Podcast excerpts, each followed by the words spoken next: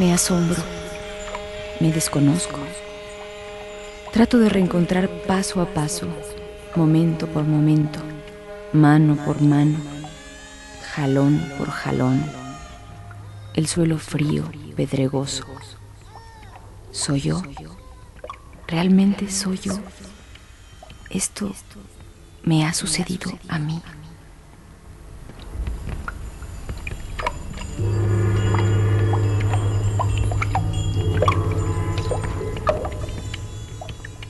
Mi cuerpo, quebrado, desgajado, adolorido, extraño, ajeno a mi conciencia, y nadie para recoger mis carnes, buscar un zapato, caminar hasta la casa, nadie para mitigar mi terror.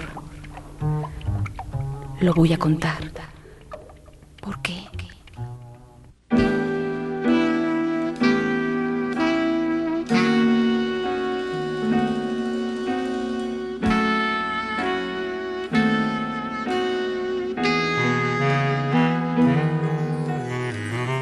Rompamos las cadenas de opresión milenaria, que en la mujer se apoya medio cielo.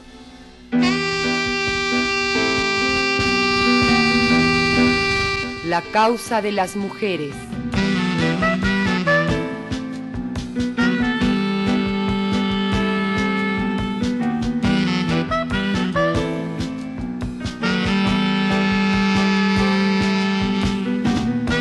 Una coproducción del Programa Nacional de la Mujer, el Fondo de las Naciones Unidas para Actividades en Población y Radio Educación.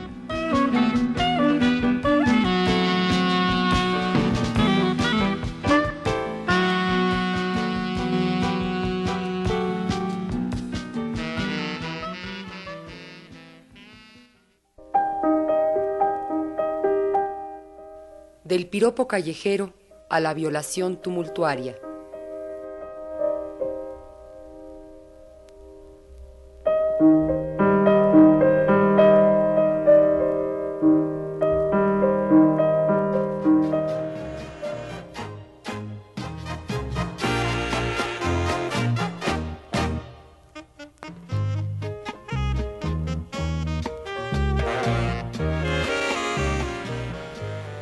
Adiós, mamacita. Qué buena estás. Así me gustan. Chiquitas y redonditas.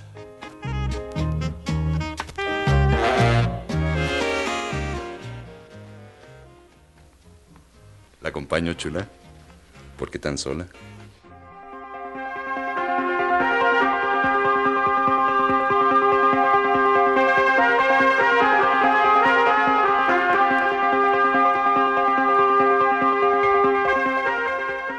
A las mujeres se nos molesta en la calle por todos los motivos.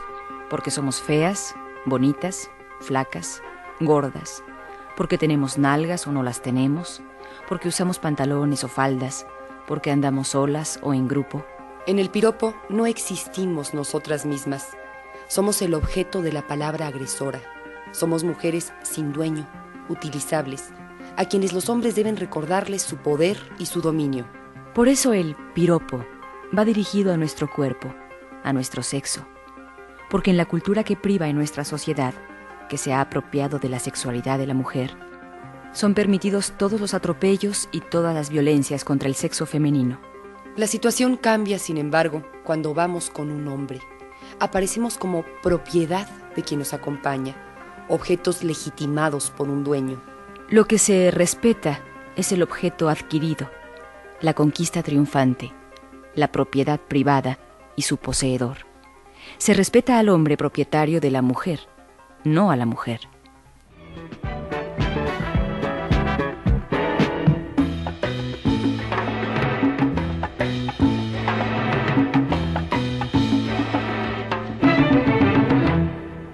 Ella era una chica plástica, de esas que veo por ahí, de esas que cuando se agitan sudan Chanel Number 3, que sueñan casarse con un doctor, pues él puede mantenerlas mejor. No le hablan a nadie si no es su igual, a menos que sea fulano de tal. Son lindas, delgadas, de buen vestir, de mirada esquiva y falso reír.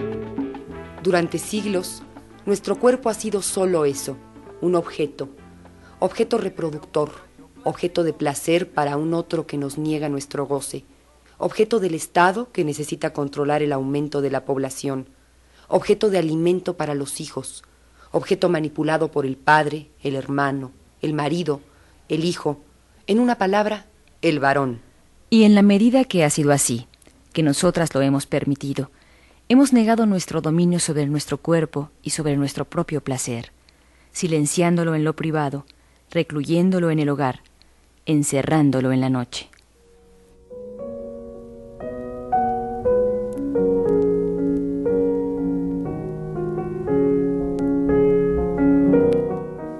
Nuestra historia se ha vestido de muertes, hambres y asesinatos. Se ha pintado de sangre, no solo de nuestra menstruación largamente despreciada y temida, sino del color de la violencia, las humillaciones, los abortos clandestinos, los legrados mal hechos, los oprobios y las innumerables violaciones cotidianas.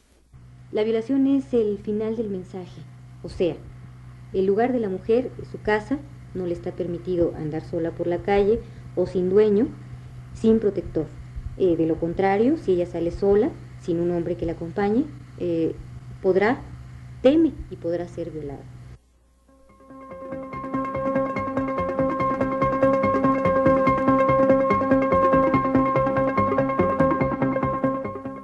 La violencia sexual es la expresión más acabada del poder del hombre sobre la mujer.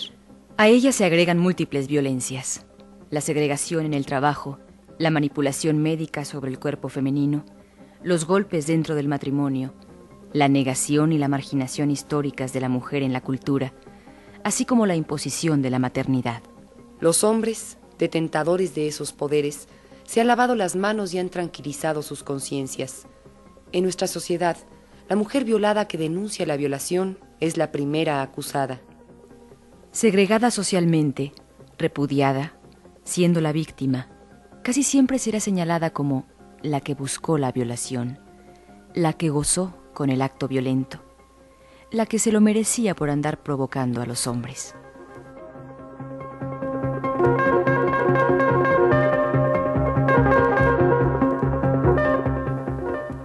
En nuestro país, el índice del delito de violación se ha duplicado en los últimos siete años.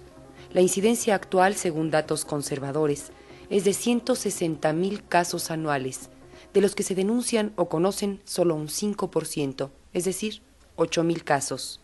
Para el Centro de Apoyo a Mujeres Violadas, CAMVAC, la violación es la forma más brutal de opresión que se ejerce contra las mujeres y en las que se utiliza el sexo como arma. Una de las integrantes del CAMVAC, Alma, nos dice al respecto. Tenemos algunos datos estadísticos tomados del doctor, de algunos informes del doctor Luis Harrell, en donde nos dice que cada nueve minutos hay una violación en el país. 3.000 mujeres mueren anualmente a consecuencia de las lesiones provocadas por las violaciones. 71% de las violaciones son tumultuarias, o sea, son cometidas por dos o más sujetos. En casos de asalto sexual cometidos contra los niños, la mayor parte de las veces las víctimas son niñas. 75% de las mujeres son golpeadas previamente y consideramos que esta cifra de 75% es mucho más alta. Dos de cada tres violadores son casados y tienen una vida normal. 80% de las violaciones son cometidas por personas conocidas de la víctima.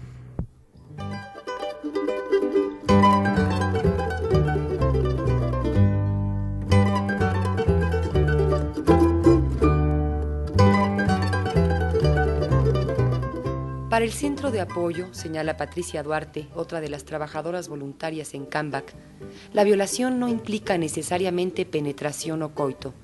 La transgresión a una persona, su humillación y la violencia que se ejerce contra ella en su cuerpo es ya una violación. Y afirma, todo acto de hostigamiento sexual que se ejerce contra una mujer debiera ser penado.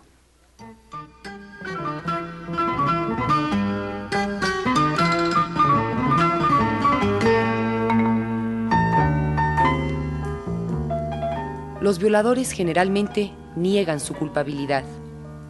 No, pues si ellas son las que provocan, pues, si andan por ahí de noche con ropa atrevida, ¿no? Y pues claro, pues uno es hombre, ¿no? ¿A poco cree que podemos controlar nuestros deseos?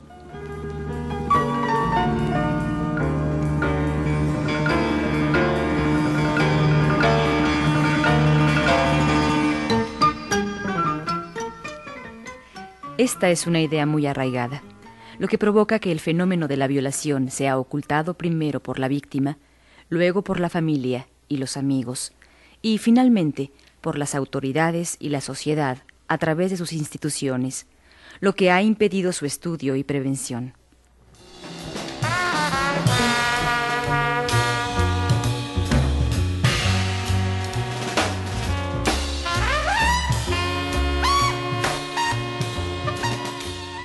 Manuel Hernández, profesor de primaria, de 56 años de edad, fue acusado de violación y abusos sexuales a por lo menos 35 alumnas entre 8 y 12 años de edad. Les inventaba castigos y las obligaba a permanecer en el salón de clases a la hora de recreo.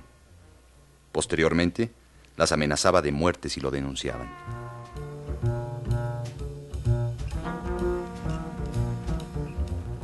Gustavo Varela Vallina, quien durante cinco años violó a su propia hija, menor de edad, fue denunciado y sometido a proceso. Tras las averiguaciones correspondientes, consiguió su libertad entregando fuertes sumas de dinero. Ignacio Ortiz Silva secuestró a un estudiante de 17 años en la colonia La Perla. Su caso nunca se llevó a proceso porque no hubo pruebas suficientes.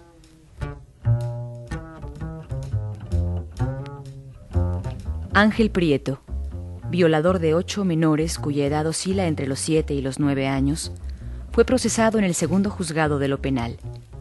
A pesar de que se le dictaminó cinco años y medio de cárcel, consiguió la libertad y sigue libre.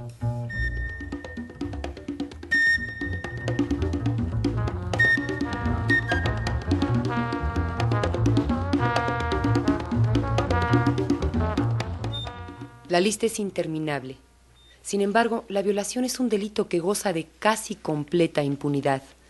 La mayoría de los casos por negligencia, desconocimiento y corrupción ni siquiera llegan a los tribunales. La legislación penal de nuestro país tiene más de 50 años de haber sido promulgada y contiene además elementos valorativos de orden moral que quedan al arbitrio del juez para juzgar a la mujer que ha sido víctima de un estupro o de una violación y poder así determinar la pena para el violador.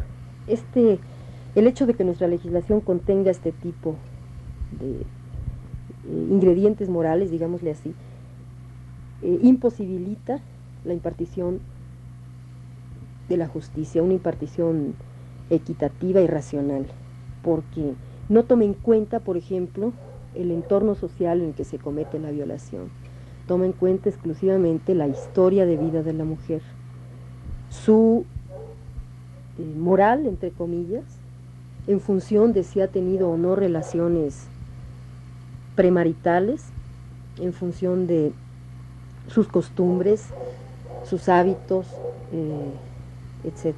Esto evidentemente es anticonstitucional y la legislación debería reformarse, pero a la luz de los avances de la sociología, la antropología, la psiquiatría. En ese sentido, creo que una reforma es muy necesaria, es urgente en nuestra legislación, sobre todo para incluir la reparación del daño, que en nuestro país no este, generalmente no, no, corresponde al, al daño causado por el violador. Sería además necesaria una reforma al Código Penal para tipificar los delitos de atentado al pudor, de estupro y violación en un apartado especial, y no como delitos sexuales, sino como delitos sociales.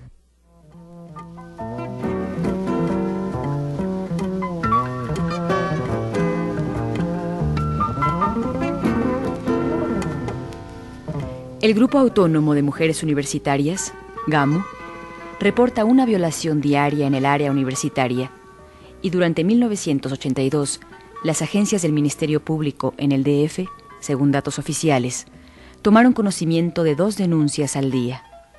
De estas, apenas una cuarta parte llegaron a proceso. Las demás desaparecieron o se archivaron.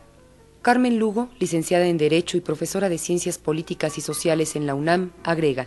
Hay algunos datos que son interesantes. Por ejemplo, la violación no es un crimen de sexo, aunque involucre las partes genitales del ofensor y del ofendido o de la ofendida.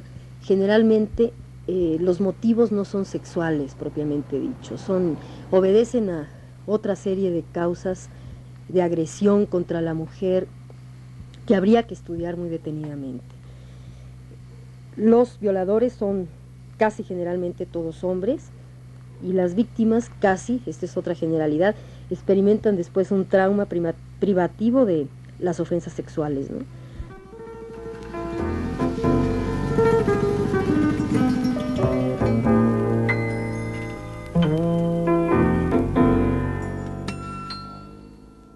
Yo pienso que esta, esta violación me ha dejado un trauma que yo creo que será difícil, bueno, será difícil sobrepasar porque no es fácil aceptar una, una situación así, porque inclusive por las noches no puedo dormir sola, tengo que dormir con otra persona, me dan pesadillas y a pesar de que ya tiene más de, de 10 días que sucedió esto.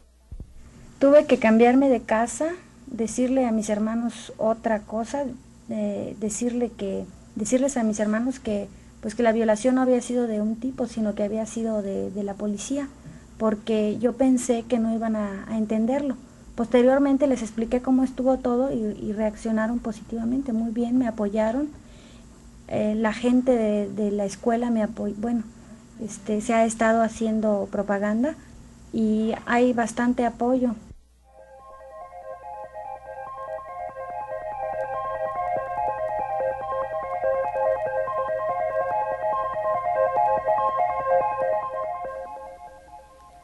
Los mitos que inculpan a la mujer y no al violador son numerosos.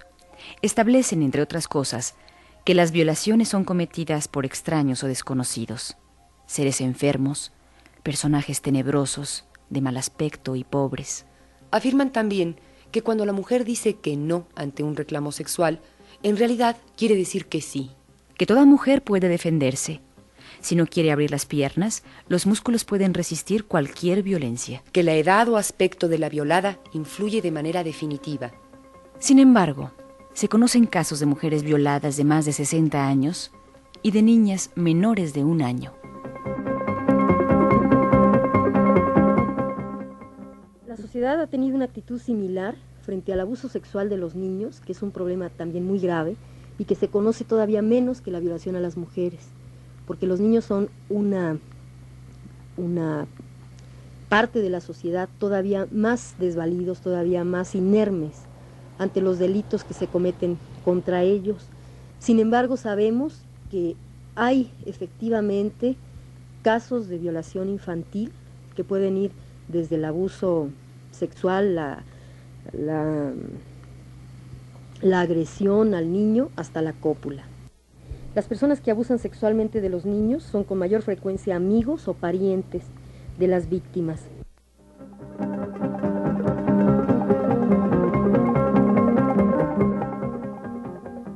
Como uno de los casos que llegó a Cambach, eh, obviamente em, eh, omitimos el nombre de la víctima, una niña de, que fue violada a los 12 años por su padrino. Ella iba a la casa de este para ayudarlo en la limpieza y él con toda la premeditación eh, la violó. Eh, este hombre embarazó a la niña, eh, ella tuvo un embarazo completo y el producto murió a los 10 días de nacido, puesto que el padrino le daba medicamentos para, para abortivos precisamente para que no fuese evidente lo que estaba haciendo con, con la víctima. Nosotros encontramos anomalías tales en, la cuestión legal como que este hombre salió bajo fianza y no tuvo castigo alguno. Aquí eh, es importante resaltar el hecho de que el violador ejerció una presión moral, además de que utilizó su propio domicilio para la violación y de que era una niña de 12 años.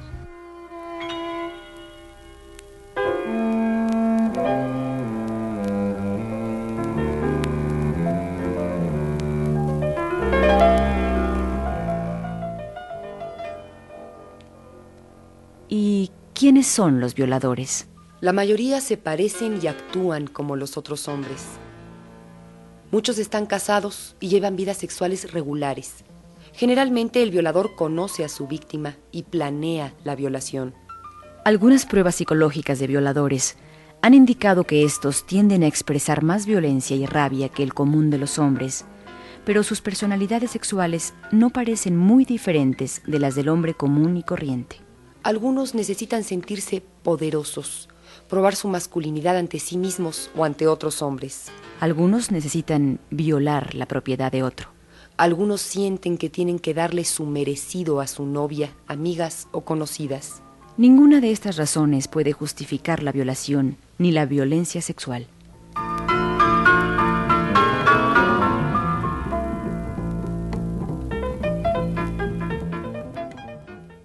Soy estudiante de la ENEP Aragón de, oh, de sociología y este yo nunca me imaginé que me, que me fueran a violar a mí, ¿no? Siempre había puesto atención, me, me había interesado en las cuestiones feministas, pero nunca había tomado, este, nunca había hecho una actividad eh, en, pues, en mi vida, ¿no? Únicamente leía revistas y libros y cosas así, pero ahora me di cuenta de la necesidad de, de participar y de hacer algo porque se cambie esta situación porque realmente no tenemos, eh, la, este, no, no nos protegen las leyes y vivimos en una inseguridad tremenda, tenemos que trabajar, tenemos que ir a, a, la oficina y no nos podemos quedar encerradas en nuestras casas.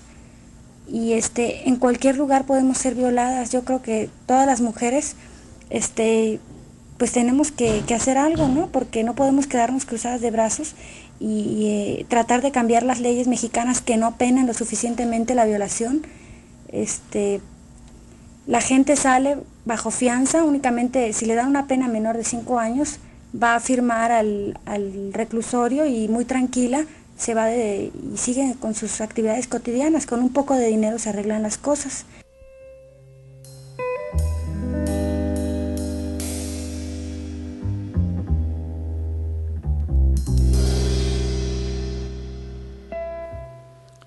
La averiguación legal debidamente conformada señala en la foja número 33 que la víctima es virgen. La violación, probada, fue anal y bucal. Las lesiones, mordeduras en todo el cuerpo, fueron consideradas de segundo grado con secuela psicológica. El agresor, Yoginder Singh, consiguió su libertad tres días después de ser detenido mediante una fianza de 150 mil pesos.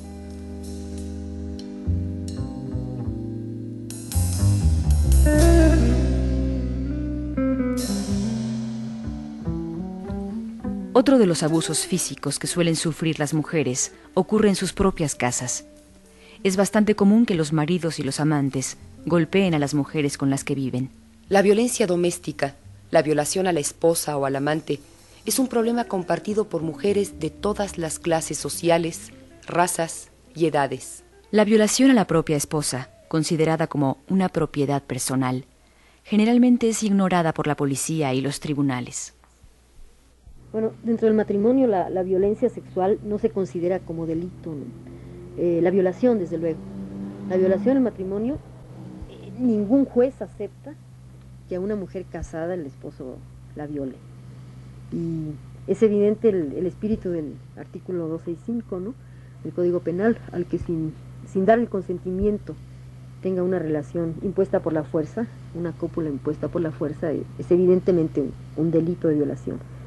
Sin embargo, las mujeres que aceptan que, sufren este tipo de, de, violencia no tienen canales a donde dirigirse porque eh, inclusive en las golpizas que el marido les da, hay una actitud de rechazo, de ridiculización en los agentes del Ministerio Público ante los cuales llegan estas mujeres, que por eso es muchas veces difícil en el juicio de divorcio probar que hubo violencia.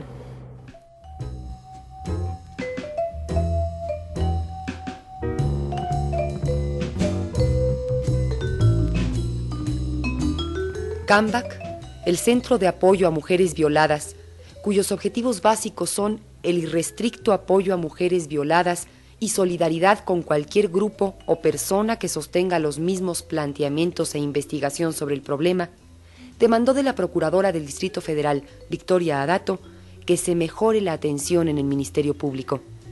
Es indispensable propugnar por la eliminación de obstáculos ideológicos y prácticos que impiden a las víctimas formular sus denuncias, así como es indispensable un mayor rigor legal contra los violadores. Asimismo, hace falta intensificar los programas educativos que rompan con la tradición de oprobio contra la mujer. Realizar una campaña nacional para que las mujeres pierdan el miedo de denunciar y una lucha generalizada que impida la parálisis social con que se mira el problema. Organizaciones de mujeres, partidos políticos y diversos profesionales demandan modificaciones al Código Penal para que realmente se castigue a quien incurre en el delito de violación a mujeres y menores. Lo que entorpece y empantana cualquier intento legal, denuncia Kambach, es la corrupción en las delegaciones, la poca disposición de los agentes del Ministerio Público para levantar las actas y la frecuente presión que se ejerce contra la víctima. Los efectos psicológicos son los más importantes, aclara Kambach, y señala que no hay forma de reconstruir hechos si la víctima está angustiada o aterrorizada. En cuanto al área psicológica, las integrantes de CAMBAC dan el apoyo a manera de pláticas y de hacer eh, consciente a la mujer violada de que este problema no es único, no nada más es de ella, sino que muchas mujeres están en este caso y que tiene que globalizarse el problema eh, y atacarlo de una manera más general.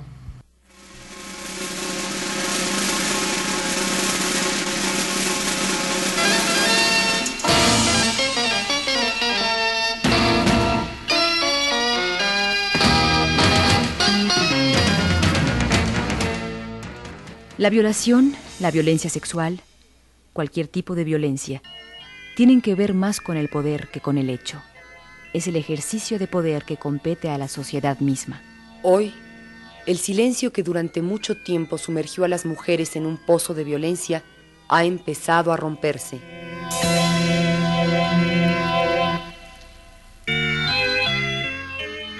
Porque nadie tiene derecho a vivir de otro Nadie tiene derecho a castrar a otro. Nadie tiene derecho a cortar alas, a cerrar puertas, a tapiar ventanas. Nadie tiene derecho a violar a otro ser humano.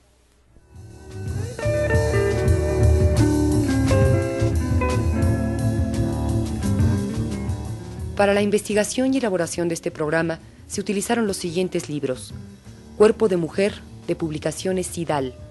Nuestros cuerpos, nuestras vidas, colectivo de Boston, Tráfico de Mujeres de Emma Goldman, así como los reportajes sobre la violación de Sara Lovera publicados en el periódico Uno más Uno y las entrevistas efectuadas a miembros de CAMBAC y a la licenciada Carmen Lugo. Si desean tener mayor información o hacer algún comentario o sugerencia, con gusto lo recibiremos en el Centro de Documentación del PRONAM, teléfono 553 99 42 5 53 99 42. Su correspondencia diríjala al programa La Causa de las Mujeres, Ángel Urraza 622, código postal 03100.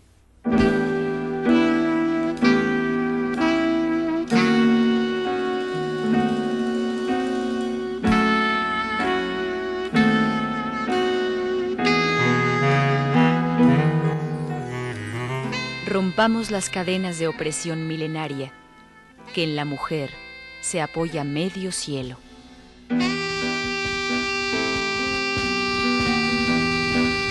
La causa de las mujeres.